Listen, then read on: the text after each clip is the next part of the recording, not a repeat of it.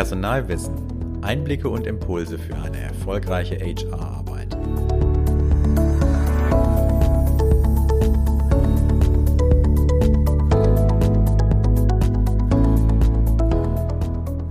Willkommen beim Personalwissen Podcast. Mein Name ist Sven Lechtleitner. Ich bin Autor und Journalist für HR-Themen.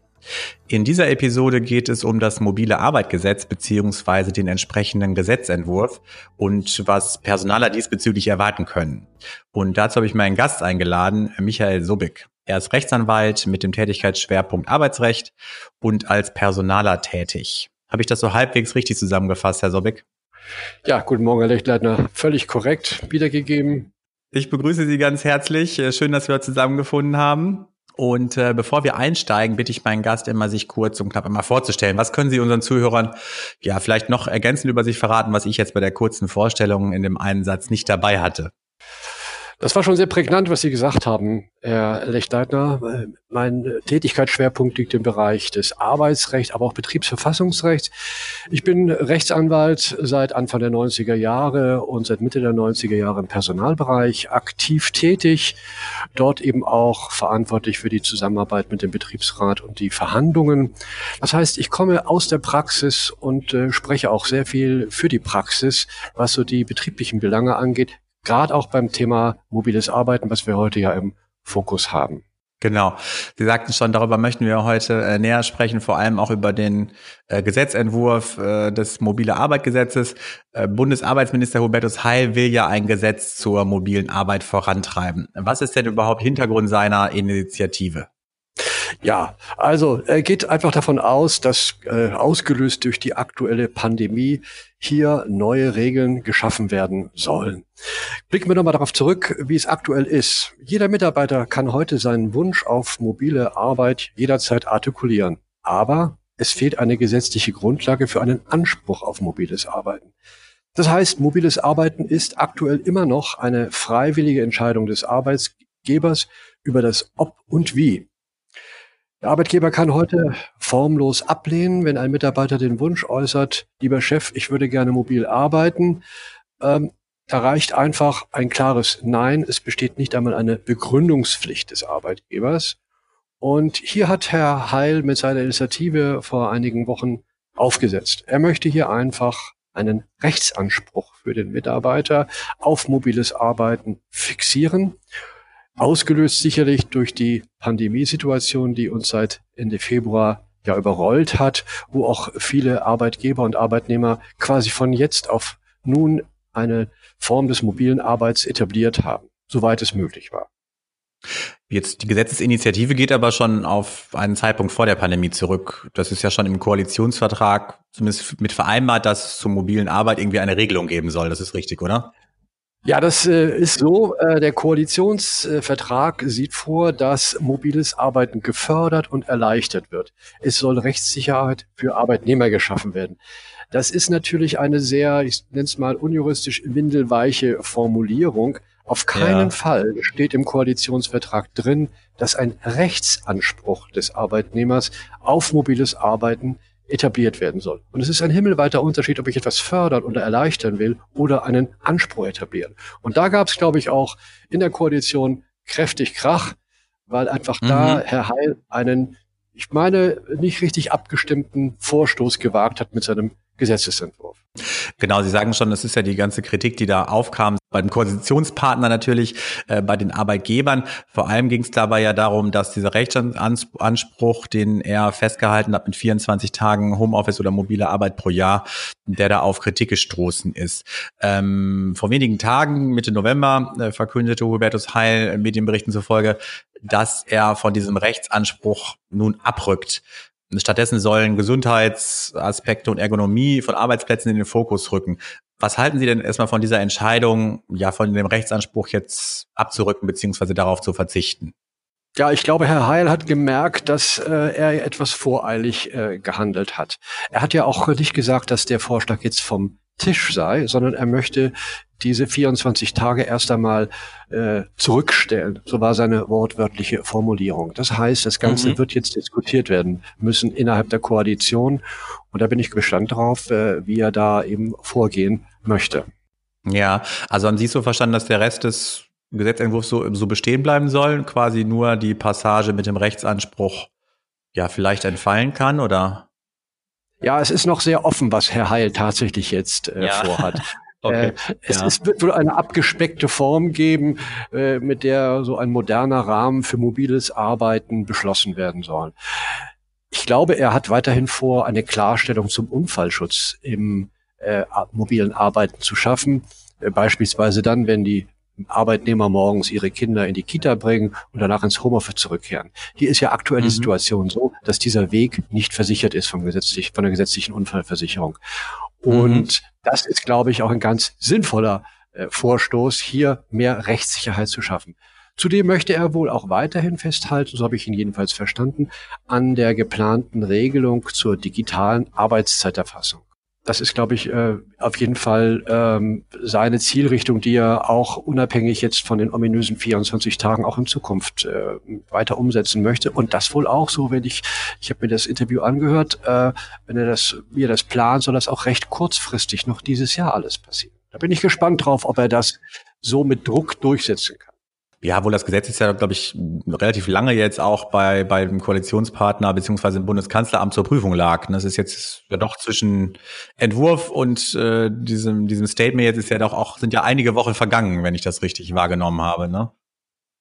So ist es. Es sind einige Wochen vergangen und äh, das Signal vom Koalitionspartner war eindeutig, man möchte so ein Gesetz in dieser Form nicht. Das heißt, äh, für mich werden da auch wirklich die Karten neu gemischt. Und da, äh, glaube ich, werden dann wirklich ganz andere Überlegungen auch in Zukunft eine Rolle spielen können. Mhm. Der Entwurf äh, sieht ja mobile Arbeit dort vor, äh, wo es möglich ist. So hieß es ja. Richtig. Wer legt denn fest, welche Art von Arbeitsplätzen das jetzt betrifft? Sind damit alle Büroarbeitsplätze gemeint oder nicht? Letztlich, wenn wir jetzt mal von einem Anspruch auf, äh, ausgehen, liegt es in der Hand des jeweiligen Arbeitgebers zu entscheiden, ähm, ob äh, hier mobiles Arbeiten ermöglicht wird oder nicht. Mhm. Er muss eben quasi hier jeden einzelnen Arbeitsplatz im Zweifel prüfen, ob der dafür geeignet ist oder nicht. Das hängt auch wirklich von dem Tätigkeitsprofil des jeweils betroffenen Mitarbeiters ab, denn es gibt äh, Funktionen im Unternehmen, die müssen einfach mit einem Mindestmaß an Präsenz erfüllt werden. Natürlich kann ich Homeoffice in Form für zum Beispiel für Callcenter-Mitarbeiter sehr schnell, sehr gut und äh, auch sehr funktionsfähig umsetzen. Aber andere Personen, ich gucke auf meinen eigenen Bereich im Personal, wenn ich zum Beispiel Bewerber, Bewerberinterviews führe, geht es bis zu einem gewissen Maß in äh, der Form von Videokonferenzen. Aber ich muss Ihnen auch ehrlich gestehen, letztendlich der Eindruck des Bewerbers persönlich ist für viele Führungskräfte, Arbeitgeber sehr entscheidend. Das heißt, das persönliche Gespräch ist manchen, in manchen Funktionen einfach auch noch sinnvoll. Das heißt, ähm, die Arbeitgeber werden da vor dem Problem stehen, für den Fall, dass wir wirklich in diese Richtung gehen, dass sie selbst entscheiden müssen, welcher Arbeitsplatz geeignet ist oder nicht. Geeignet sind aber auch nur in Teilen. Also es ging ja nicht um 100 Prozent mobile Arbeit, sondern es ging ja nur, wenn wir jetzt bei dem Anspruch bleiben, um 24 Tage im Jahr. Das sind ja zwei Tage pro Monat. Das klingt in Anbetracht der aktuellen Situation ja erstmal relativ wenig. Äh, wie realistisch war denn diese Zahl? Oder müsste sie tiefer oder höher liegen? Was meinen Sie? Ja, das ist das, das äh, eigentliche, die eigentliche Krux bei diesem Gesetzesvorstoß. Ich ja. weiß nicht so recht, woher diese 24 Tage kommen. Das hat für mich eher so eine Signalwirkung, dass hier Arbeitgeber dem Homeoffice-Weg auch äh, eine Pforte öffnen. Denn wenn ich mir das so aktuell betrachte, wie wir die Situation in Deutschland erleben mit der Pandemie, da wären 24 Tage im Kalenderjahr äh, wenig sinnvoll und wenig äh, äh, zielführend dafür jetzt die Pandemie zum Beispiel einzugrenzen. Wir müssen aber auch gucken, wir reden über eine Gesetzesinitiative, die auch die Zeit nach der Pandemie eben mit berücksichtigen soll. Und auch mhm. da sind die 24 Tage für mich einfach ein will eine willkürliche Größe, muss man schon sagen, die äh, glaube ich, an der Realität ziemlich stark vorbei. Denn wir müssen gucken, wie jeder einzelne Betrieb tatsächlich aufgestellt ist, inwieweit er äh, ja willens und in der Lage auch ist, äh, solche äh, mobilen Arbeitsformen, ob das Telearbeit ist oder mobiles Arbeiten über Laptop von unterwegs, umsetzen zu können. Ja, ich sag, aber dann könnte der Arbeitgeber ja auch sagen, bei uns ist mobile Arbeit nicht möglich aus technischen Aspekten. Dann wäre es ja unter Umständen dann eben keine ja, mobile Arbeit gegeben, oder? Ja, rein auf technische Aspekte wird der äh, Arbeitgeber wohl nicht ähm, okay. zurückgreifen können. Es muss ja. ja um die Eignung der Arbeit gehen oder wirklich, es müssen wirklich betriebliche Gründe vorliegen. Und da ist dann der Arbeitgeber wieder in Pflicht, diese betrieblichen Gründe klar darzulegen und zu beweisen, warum das einfach nicht geht. Und das ja. wird schwierig sein, da wirklich vernünftige Gründe ins Feld führen zu was wären denn betriebliche Gründe, die, sage ich mal, gegen mobile Arbeit sprechen? Sie hatten eben schon angesprochen Präsenz, also dass Sie vielleicht Bewerberinterviews vor Ort führen müssen, jetzt für Ihren äh, Bereich. Aber was wäre das vielleicht bei einem, ja, im Sachbearbeiterbereich oder im, im Vertrieb oder im Einkauf oder in der Buchhaltung? Was wären denn da betriebliche Gründe, die gegen mobile Arbeit sprechen könnten? Ja, da habe ich auch schon Gedanken zu gemacht. Also meistens liegt es ja daran, dass das Tätigkeitsprofil des Mitarbeiters es gar nicht zulässt. Wenn ich zum Beispiel an eine Verkäuferin äh, denke oder jemand, der im Friseursalon arbeitet, äh, wo ich einfach persönlich präsent sein muss, da kann ich gar nicht mobil arbeiten. Das ist in sich schon unmöglich. Und ja. ähm, wie weit jetzt die Arbeitgeber da die Möglichkeit haben, noch auf weitere betriebliche Gründe zurück, äh, sich zurückziehen zu können, das äh, wird spannend werden. Da werden wahrscheinlich wieder die Gerichte gefordert sein und dann entscheiden, ist es ein anerkannter betrieblicher äh, Grund für die Ablehnung eines äh, Wunsches auf äh, mobiles Arbeiten oder nicht. Das ist wieder leider Gottes so eine ähm, doch sehr auslegungsbedürftige Form einer Formulierung, die in der Praxis dazu führen wird, dass da enormer Beratungsbedarf besteht. Wann habe ich einen wirklich greifbaren betrieblichen Grund? der mhm. wirklich mir auch äh, als Arbeitgeber das mit in die Hand gibt, erfolgreich einen Wunsch auf mobiles Arbeiten ablehnen zu können oder rechtssicher ablehnen zu können. Ich würde als Arbeitgeber immer über die Eignung der Tätigkeit gehen. Äh, ist das vielleicht auch ein bisschen wie bei der Teilzeitarbeit? Da kann man ja auch gegen einen Teilzeitantrag, äh, sage ich mal, aus betrieblichen Gründen widersprechen als Arbeitgeber. Aber da muss es ja auch klare Maßgaben geben, ne? oder? So ist es, so ist es. Ich muss ein Organisationskonzept vorlegen, dass ich auch belegen kann, aha, der Mitarbeiter ist beispielsweise an einem wichtigen Projekt äh, verhaftet, den brauche ich hier vor Ort aus den und den und den Gründen. Das muss ich wirklich in Form eines Organisationskonzeptes auch vorlegen, belegen und beweisen können, dass dieser Mitarbeiter mit seiner Funktion, mit seiner Tätigkeit unabdingbar vor Ort gebraucht wird. Auf Arbeitgeberseite stieß das Vorhaben ja auf Kritik, hatte ich gerade schon angesprochen. Gewerkschaften hingegen haben es auch befürwortet. Was spricht denn aus Ihrer Sicht jetzt für oder gegen eine gesetzliche Vorgabe? Also warum was ist gegen, gegen Rechtsanspruch so, so schlimm? Also viele hatten, glaube ich, den Verwaltungsaufwand bemängelt oder befürchtet oder erhöhten Administrationsaufwand. Sehen Sie das ähnlich oder was spricht aus Ihrer Sicht dagegen? Ja, also erstmal, wo man das möchte ich gerne auf das Positive eingehen. Ich glaube, ja. es ist schon wichtig, dass dieses Signal Richtung mobiles Arbeiten äh, auch vom Gesetzgeber erfolgt. Deswegen sollte man auch auf den Koalitionsvertrag zurückgreifen und da Rahmenbedingungen schaffen. Ich sprach das eingangs schon ein beim Thema Unfallversicherungsschutz. Einfach dort Klarheit schaffen, dass die Leute eben auch gut versichert sind. Natürlich, mobiles Arbeiten ist ein ganz wichtiges äh, Signal in der heutigen Zeit. Es hat vielen Unternehmen in den letzten Monaten das Überleben gesichert. Und von daher ist es auch mit Wucht in der Arbeitswelt von heute angekommen. Mhm. Ich bewerte das so, dass wir vom mobilen Arbeiten auch gar nicht mehr so abrücken können. Also so den Status wie vor der Pandemie werden wir nicht wieder erreichen.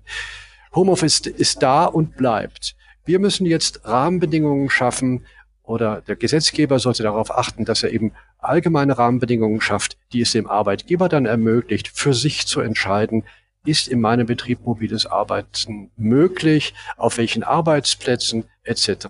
Ich glaube, jeder Betrieb kann da seinen eigenen Maßanzug fertigen. Ich nenne das mal etwas äh, respektlos, quasi wie die Arbeit ja. in mobiler Form geschaffen werden und umgesetzt werden kann. Denn die Arbeitgeber wissen am besten, ähm, was möglich ist und wie es umgesetzt werden kann.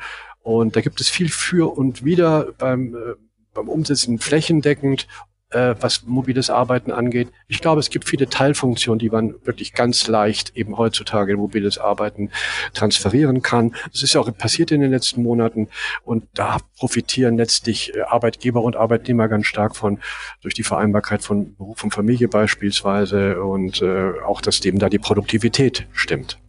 Hm. Sie hatten gerade schon Rahmenbedingungen angesprochen. Welche Rahmenbedingungen würden Sie denn als wichtig erachten?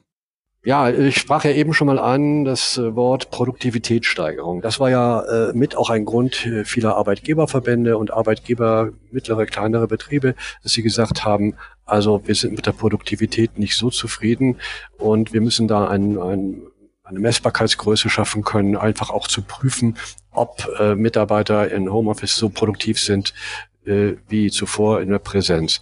Gerade auch kleinere Firmen haben darauf zurückgegriffen, auf die Argumentation, dass sie gesagt haben, Mensch, es ist doch wichtig, dass die Leute sich am Arbeitsplatz austauschen können. Das ist ja auch ein Motivationsfaktor äh, mhm. etc. Also das sind alles wichtige Punkte. Und da bin ich der Meinung, dass wir auf betrieblicher Ebene Lösungen finden müssen, dass die Arbeitgeber zusammen eventuell mit Betriebsräten entscheiden, wie wir das entsprechend umsetzen können, dieses Thema. Ja, aber ich sag mal, im Gesetzentwurf wird es ja Rahmenbedingungen geben. Welche, welche glauben Sie denn sind gute Rahmenbedingungen, die vielleicht der Gesetzgeber vorgeben muss? Also einen Rahmen braucht es ja vielleicht. Ähm, wenn jeder Arbeitgeber äh, frei entscheiden kann, weiß ich nicht, ob das dann wirklich allen zugute kommt. Ne? Das wird dann wahrscheinlich mhm. viele Arbeitgeber geben, wo das super läuft.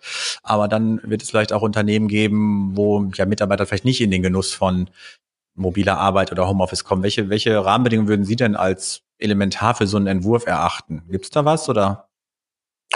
Ja, das ist jetzt äh, auch so ein bisschen mal ins Blaue hineingedacht von mir. Was ich eben schon sagte, diesen Unfallversicherungsschutz, den finde ich als äh, sehr wichtig, dass einfach da Klarheit herrscht, Rechtssicherheit herrscht.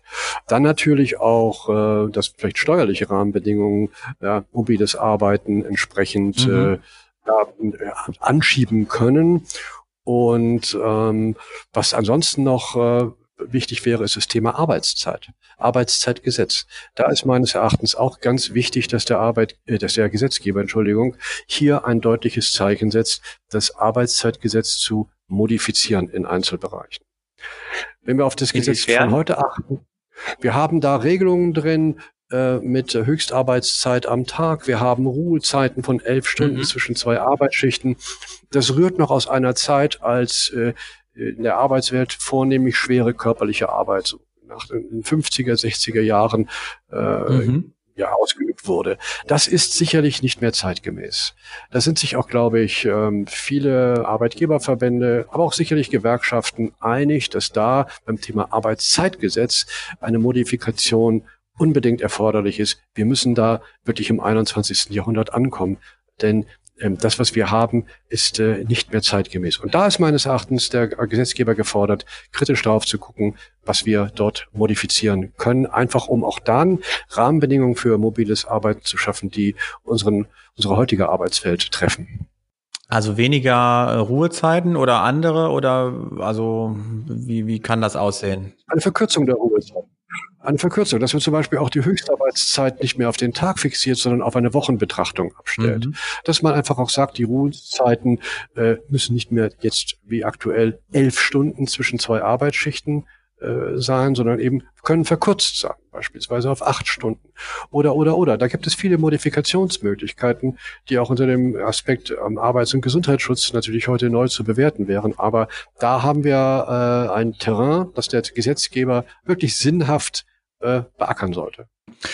Kommt vielleicht auch genau mit rein, weil äh, Hubertus Heil hat ja angekündigt, dass gerade Gesundheit und Ergonomie auch äh, Thema sein sollen.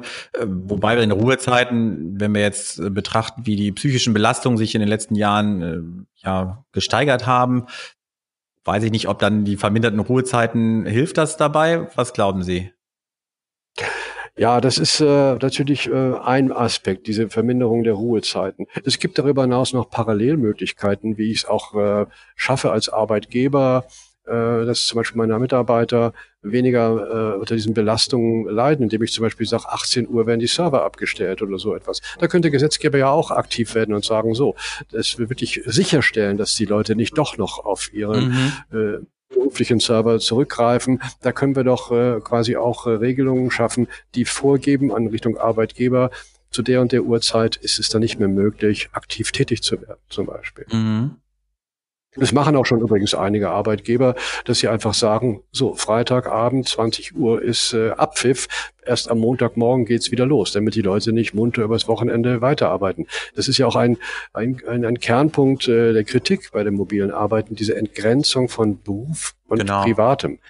Dass mhm. einfach da äh, Mitarbeiter, ähm, und ich erlebe das auch selbst, was für eine Disziplin man aufbringen muss, dass man sagt, so, jetzt ist Schluss, es ist 20 Uhr, jetzt arbeite ich nicht mehr. Und dass man nicht parallel am Abendbrottisch dann, mal so bildhaft gesprochen, noch den Laptop auf dem Tisch hat, um weiter mhm. zu gucken, was Neues. Ich persönlich sehe auch immer ein Problem darin, was Huberto Salles ja, glaube ich, auch angeben möchte, ist mit der Ergonomie. Ich hatte es jetzt schon einige Male angesprochen, ähm, dass ja bei der mobilen Arbeit in dem Sinne die Arbeitsstättenverordnung ja nicht greift. Das greift ja wiederum nur bei der Telearbeit.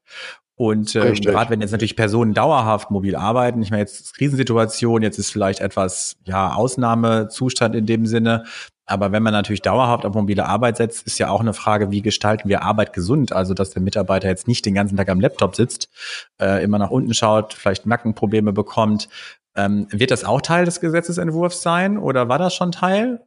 Dass es dazu also, Regelungen gibt oder nicht so im Detail, ne? wenn ich das richtig gesehen nicht habe. Ne? Nicht so im Detail. Und das war ein Schwachpunkt bei dem Gesetz, dass einfach nur von mobilem Arbeiten gesprochen wurde. Sie haben es gerade mhm. völlig richtig angesprochen. Ich muss ja darauf achten, äh, unterscheiden zwischen der klassischen Telearbeit, wo ich als Arbeitgeber auch in der Lage bin, zum Beispiel zu Hause eine Gefährdungsbeurteilung durchzuführen. Mhm. Und dann habe ich das äh, andere mobile Arbeiten, das muss man einfach trennen voneinander, wo ich mit dem Laptop unterwegs bin und vielleicht im ICE äh, arbeite. Ja, wie soll ich als Arbeitgeber da das Thema Arbeitsschutz nun behandeln? Das ist äh, mhm. äh, sehr, sehr schwierig. Und insofern das, das ist ein entscheidender Schwachpunkt dieses äh, Entwurfs gewesen, dass hier nicht ausreichend differenziert worden ist. Es wurde alles plakativ als mobiles Arbeiten bezeichnet und auf die aktuelle Situation, dass wir nämlich Telearbeit haben und das eben von mir skizzierte mobile Arbeiten wurde gar nicht weiter eingegangen. Und da ist das Thema Arbeitsschutz natürlich eminent wichtig. Gebe ich Ihnen völlig recht. Und die SPD hat ja nun den Entwurf eingebracht. Ähm, hatte denn die CDU, weil es im Koalitionsvertrag ja auch war, auch einen Entwurf eingebracht oder kam der jetzt nur von der SPD? Ähm, dieser äh, Entwurf von Herrn Heil ist äh, der SPD ähm, ja quasi äh, geboren worden. Und ähm, es gab dann aber einen Arbeitskreis der Union, der sich Zukunft der Arbeit nannte. Die haben einen sogenannten Gegenentwurf vor einigen Tagen äh, quasi entwickelt. Dort findet sich zum Beispiel kein explizites Recht auf Homeoffice. Das haben die mhm. ausgeklammert. Stattdessen möchte diese Gruppe von Parlamentariern das mobile Arbeiten eher steuerlich fördern, dann die Arbeitszeiten flexibilisieren, das, was ich eben schon mhm. angedeutet habe, und was ich interessant finde, Coworking Spaces auf dem Land fördern. Das heißt, man oh, möchte da einfach okay. auch äh, ganz neue Wege gehen, die sich gar nicht in dem Entwurf von Herrn äh, Heil wiederfinden. Aber ja. es äh, zeigt mir, dass in dem Bereich wirklich jetzt Bewegung plötzlich ist. Und das finde ich sehr, sehr positiv. Glauben Sie, man wird sich da annähern, auch in, in beiden Seiten, oder wie, wie geht es jetzt überhaupt weiter? Also jetzt, sag ich mal, jetzt ist ja dieser Rechtsanspruch erstmal vom Tisch, äh, der Gesetzentwurf besteht weiterhin. Ähm, wie geht's weiter? Wann können wir mit einer finalen Fassung rechnen? Und wie sieht die vielleicht aus? Ja, das will ich, das wüsste. Ja, ist die Glaskugel, aber ich die berühmte Glaskugel, aber vielleicht können wir doch einen Blick in die Zukunft werfen. Na, das sind natürlich alle jetzt sehr gespannt. Ne? Ja, ja. Ich setze mich jetzt mal auf den Stuhl von Herrn Heil und, mhm. und sage mir, jetzt ist mir was passiert. Ich muss hier einen Gesetzentwurf zurücknehmen, den ich äh, hier natürlich auch mit einer gewissen heißen Nadel gestreckt habe, der aber eine wichtige Zielrichtung hatte. Also ich glaube, er wird dort auch mittreibende Kraft sein, das Thema nicht aus den Augen zu verlieren. Das wäre auch ein Gesichtsverlust, den er kaum ich sag mal, ver verwinden könnte, weil das Thema mhm. ist aktuell sehr präsent. Wir haben da eine Diskussion auch in der Öffentlichkeit zu dem Thema. Die Arbeitgeberverbände, Gewerkschaften, jeder hat seine eigene Ansicht dazu. Jetzt zu sagen, okay, wir stellen das Thema zurück bis irgendwann, wird nicht funktionieren. Ich glaube, dass wir im nächsten mhm. Vierteljahr garantiert einen Konsens äh, finden, der sich wahrscheinlich eher an den Formulierungen des Koalitionsvertrages orientieren mhm. wird. Ich glaube nicht, dass wir zu einem Anspruch auf äh, Homeoffice kommen, wohl aber zu Förderungsmaßnahmen, Fördermöglichkeiten, die es dem Arbeitgeber äh, ermöglichen wird, das eben wirklich sehr attraktiv zu gestalten. Und ich hoffe, wie gesagt, dass im Thema Arbeitszeitgesetz äh, da Bewegung auftaucht. Denn da sind wir in Deutschland, muss man ehrlich sagen, ehrlichkeitshalber sagen, wirklich äh, noch weit, weit zurück. Da muss man flexibler werden. Mhm. Und ich denke eben auch, ähm, dass wahrscheinlich die, die eher auf die Betriebsparteien zurückgespielt wird, dass also Arbeitgeber und eventuell Betriebsräte dann über das Thema äh, diskutieren äh, sollen und äh, dass, dass da auch entsprechend platziert wird, was ich auch sehr sinnhaft finde. Ja, in großen Unternehmen ist das doch aber schon eigentlich Standard, oder? Also, dass Betriebsräte mit Unternehmen dann Betriebsvereinbarungen zur mobilen Arbeit schließen. Ja. Ja, das haben wir auch. Ich bin, wir sind aktuell selbst in so einer Verhandlung drin, wobei wir da eben auch ganz sauber getrennt haben zwischen Telearbeit und dem klassischen mhm. mobilen Arbeiten.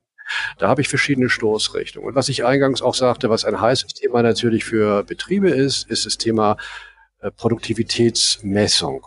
Das heißt, ich mhm. muss kontrollieren können als, als Arbeitgeber, was machen die Leute eigentlich draußen? Da Transparenz reinzubekommen.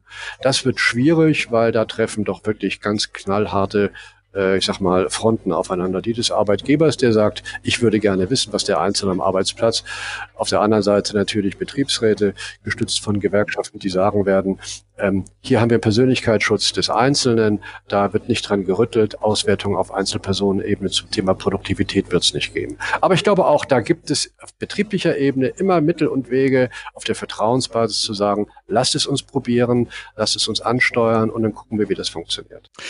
Zum Abschluss, äh, Sie schreiben als Fachautor unter anderem auch für die Publikation Praxishandbuch Personal beim Verlag für die deutsche Wirtschaft. Worum geht's da genau und was sind gerade Themen, die Ihre Leser da bewegen? Ja, in dem, bei diesem Werk bin ich äh, als Chefredakteur tätig und wir schreiben natürlich da auch äh, für den Praktiker, und zwar aus der Praxis. Das ist uns ganz wichtig, dass wir juristische Sachverhalte dort in verständlichem Deutsch präsentieren. Also mhm. nicht von Jurist für Jurist, wo wir eine eigene Sprache sprechen, so muss man das ja leider Gottes sagen, ja. sondern äh, für den Praktiker eben so mundgerecht in Anführungsstrichen komplexe Themen darstellen, damit die das eben auch in der Praxis umsetzen. Dem Praktiker nützt ja nichts, wenn wir theoretisieren. Wir wollen, die wollen handfeste Lösungen präsentieren. Und das bieten wir mit diesem Handbuch, dass wir einfach da aus der Praxis Lösungen anbieten in Form von Mustern, Checklisten etc., Handlungsanleitungen, dass sie einfach wissen, aha, ich habe hier ein rechtliches Problem, ein arbeitsrechtliches Thema, da gehe ich so und so ran. Und das machen wir mit Hilfe dieses Werks schon seit vielen Jahren sehr erfolgreich und wie ich immer wieder betonen kann, praxisgerecht. Es muss verständlich sein. In diesem Sinne, ich danke Ihnen ganz herzlich für das Gespräch und den Input. Sehr gerne, Herr Lichtneidner. Und in diesem Sinne verabschieden wir uns äh, von den Zuhörern. Machen Sie es gut und bis zum nächsten Mal.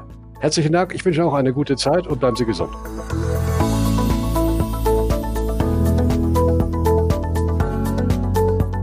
Öffnen Sie auch die Links in unseren Show Notes. Bestellen Sie unsere Newsletter auf personalwissen.de und finden Sie in unseren Medien eine spannende Mischung aus News, Tipps und Erfahrungsberichten.